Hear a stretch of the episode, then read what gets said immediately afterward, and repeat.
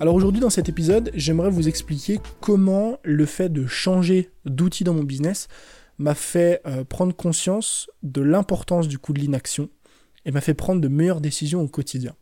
Donc pour vous expliquer ça, il faut que je recontextualise un petit peu la chose. Depuis euh, maintenant plusieurs années que je suis sur Internet, euh, j'accumule en fait plusieurs outils pour gérer mon business. J'utilise Podia pour héberger mes formations. J'utilise MailerLite, euh, donc c'est pour mon CRM, gérer mes emails, envoyer des emails automatiques, etc. Donc des séquences mail. Euh, j'utilise WordPress pour héberger mon site. J'utilise Zapier pour automatiser le business, etc. Euh, j'utilise Spreaker pour héberger mes podcasts. Enfin bref, il y a énormément d'outils que j'utilise au quotidien. Pendant très longtemps, j'ai eu le syndrome en fait de, de l'outil parfait. C'est-à-dire qu'à chaque fois que j'utilisais un outil ou à chaque fois que je voulais prendre un outil, par exemple je choisissais un CRM ou une plateforme pour héberger mes formations, j'avais un petit peu euh, cette envie, ce besoin de me dire ok, je vais passer des journées entières sur mon PC pour trouver l'outil parfait. L'outil parfait c'était quoi à l'époque? C'était un outil qui était abordable parce que je générais pas énormément de revenus, mais qui en même temps bah, euh, répondait pardon, à certaines caractéristiques. J'ai plus du tout aujourd'hui la même vision de l'outil parfait que j'avais à l'époque. Mais donc ce que je faisais, c'est que bah, je parcourais un petit peu euh, tout Internet pour trouver l'autorépondeur parfait, pour trouver le meilleur site pour héberger mes formations, le meilleur site pour héberger mon site, etc. Et j'ai testé plein de choses. J'ai testé différents outils d'envoi d'email, Mailchimp, GetResponse, MailerLite. Passé un moment, j'en avais même deux en même temps. J'ai testé différents outils pour héberger mes formations, j'ai testé différents outils pour créer mon site internet, mais euh, test après test, au fil des, mois et maintenant des années, euh, bah, j'ai un petit peu pris mes marques avec certains outils.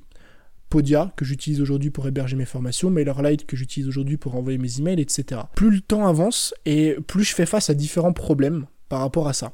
C'est qu'en fait, indépendamment euh, de, de l'écosystème, on va dire, les outils eux-mêmes, en fait, pris indépendamment les uns des autres, sont d'une très bonne qualité. Si vous prenez Podia pour héberger vos formations, c'est génial. En quelques clics, vous hébergez une formation, les pages de vente sont directement dessus, le design est facile, enfin l'outil est vraiment très pratique, il est abordable, etc. Le problème, c'est quand vous mettez tous les outils ensemble. Vu que c'est pas un écosystème complet, ça devient très compliqué à gérer. J'ai commencé à accumuler euh, les problèmes techniques, les problèmes entre les différents sites, euh, ma newsletter ne s'envoyait pas une fois qu'une personne avait souscrit à un produit, etc. Euh, je pouvais pas optimiser 100% mes pages de vente, je pouvais pas mettre de code dessus, enfin bref. Je commençais à accumuler des problèmes comme ça. Des problèmes techniques entre les différents outils. Petit à petit, bah, plus je faisais grandir mon audience, mon business, plus je devais prendre des formules qui me coûtaient cher. J'ai un budget aujourd'hui logiciel qui commence à être vraiment important, on va dire. Et troisièmement, c'est pas du tout optimisé.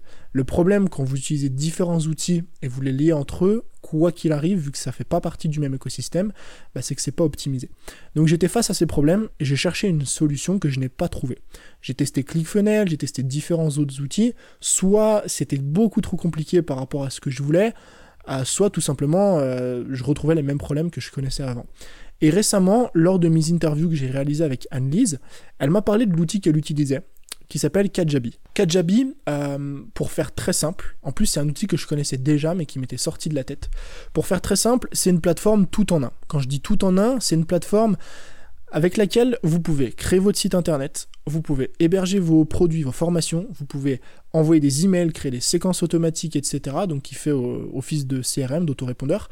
Vous pouvez créer un membership, donc il y a un espace vraiment avec des membres, offre abonnement. Vous pouvez créer des pages de vente 100% personnalisables, etc. Bref, vous pouvez tout faire avec Kajabi. Donc j'ai commencé à m'intéresser un petit peu à ça, à me dire est-ce que je switcherai pas euh, toutes les plateformes que j'ai contre une seule et un écosystème tout en un, ou est-ce que bah, je, garde un petit peu ce que j'ai et je fais avec? Quand j'ai commencé à me pencher sur le cas Kajabi et me dire est-ce que je fais cette transition ou pas, j'ai fait face à deux problèmes ou deux points noirs. Le premier point noir qui a vite euh, été euh, rayé, on va dire, de la liste, c'était un problème de prix ou un frein par rapport au prix. Kajabi, si vous allez dans la section du prix, ça va un petit peu, euh, un peu vous paraître coûteux si vous démarrez et vous, vous lancez sur Internet. L'offre la, plus, la plus classique, on va dire, l'offre moyenne, coûte 199 dollars par mois. Donc, ça fait c'est un certain budget, il faut se le permettre. Euh, au début, ça me freinait, je me disais quand même 199 dollars par mois, c'est pas rien. Mais euh, quand j'ai calculé ensuite, euh, ce que me coûtaient toutes mes plateformes cumulées, tous mes logiciels et mes outils cumulés, qui me permettent finalement de faire la même chose que 4GB, je me suis rendu compte que ça me coûtait quasiment deux fois plus cher pour faire la même chose. Donc le premier point noir, il est rapidement rayé.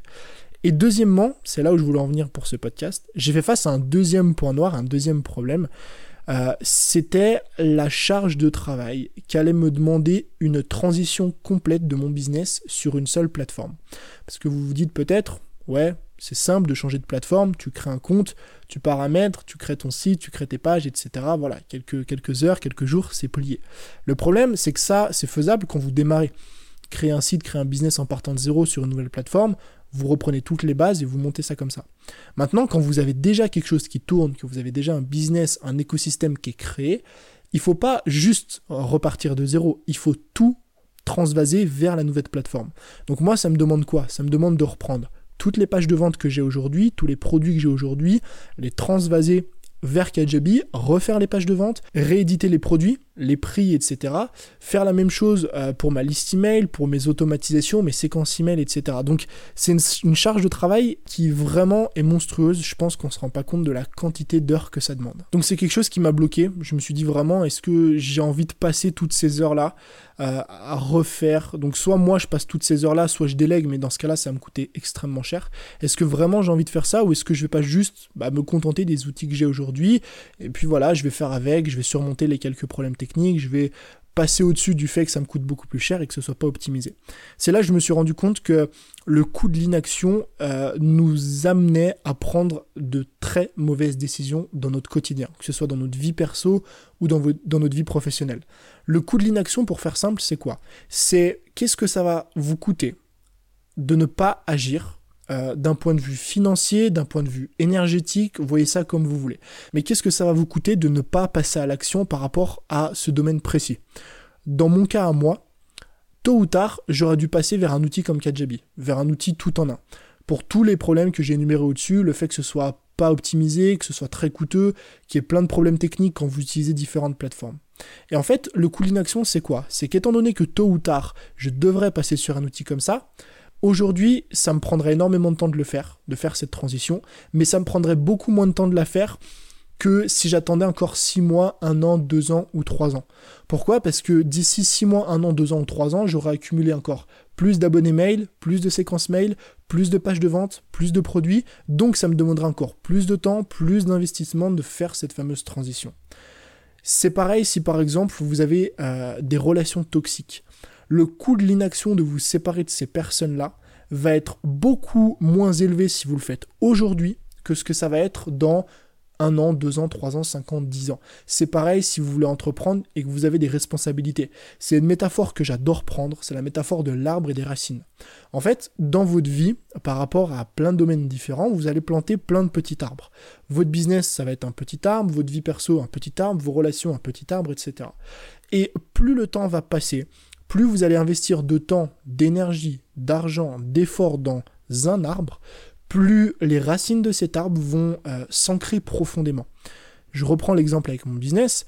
Le fait d'utiliser ces outils, je plante un arbre. C'est, on va dire, l'arbre des outils de mon business.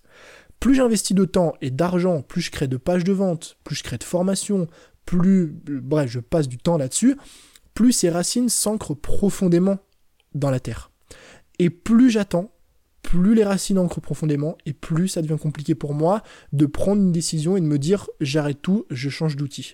Si vous avez des relations, c'est pareil. Si vous voulez entreprendre et que vous avez des responsabilités, c'est pareil.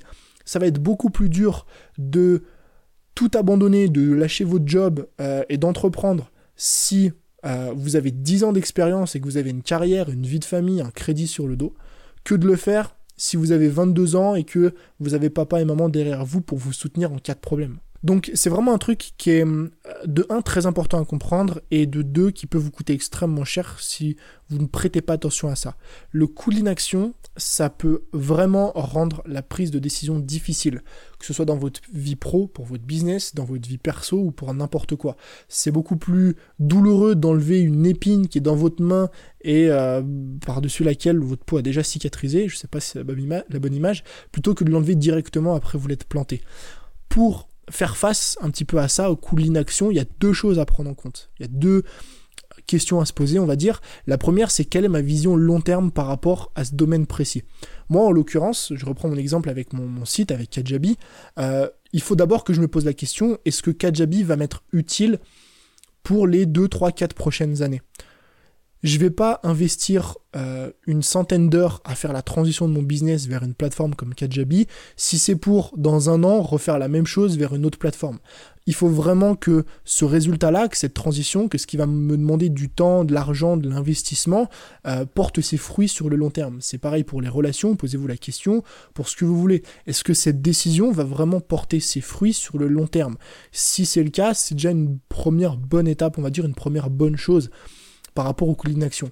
La deuxième question à vous poser, c'est qu'est-ce que va me coûter de prendre cette décision aujourd'hui et qu'est-ce que va me coûter de prendre cette décision dans six mois, dans un an ou dans deux ans? Le fait d'attendre. Qu'est-ce que ça va me coûter en termes d'énergie, en termes aussi de souffrance, en termes euh, de coûts, c'est-à-dire de coûts financiers, en termes de temps, etc. Il faut vraiment voir tous les aspects, on va dire, de, du coût de cette question-là et du coût de l'inaction. C'est pas juste quelque chose de monétaire. Couper les ponts avec un ami ou une relation toxique, c'est pas un coût qui est monétaire, c'est un coût bah, qui, qui, est plus sentimental, qui va faire mal. Mais est-ce que ça va pas vous faire moins mal de couper les ponts aujourd'hui que d'attendre encore une année et de couper les ponts dans un an? Posez-vous vraiment ces deux petites questions-là quand vous êtes face à un choix et que vous avez du mal à prendre une décision par rapport, euh, moi par exemple, c'était au problème technique, euh, au fait que les outils soient extrêmement coûteux, que je trouvais pas un petit peu de solution adéquate, qu'il fallait que je travaille énormément pour faire la transition de mon business. Posez-vous ces deux questions. Avoir premièrement une vision long terme, est-ce que ça va porter ses fruits dans plusieurs mois, dans plusieurs années? Et deuxièmement, quel est le coût de l'inaction? Combien ça va me coûter de ne pas passer à l'action maintenant? J'espère en tout cas que ça vous a plu, je vous remercie d'avoir écouté l'épisode jusqu'à la fin. Je vous dis comme d'habitude à très vite pour un nouveau contenu. C'était Tony. Ciao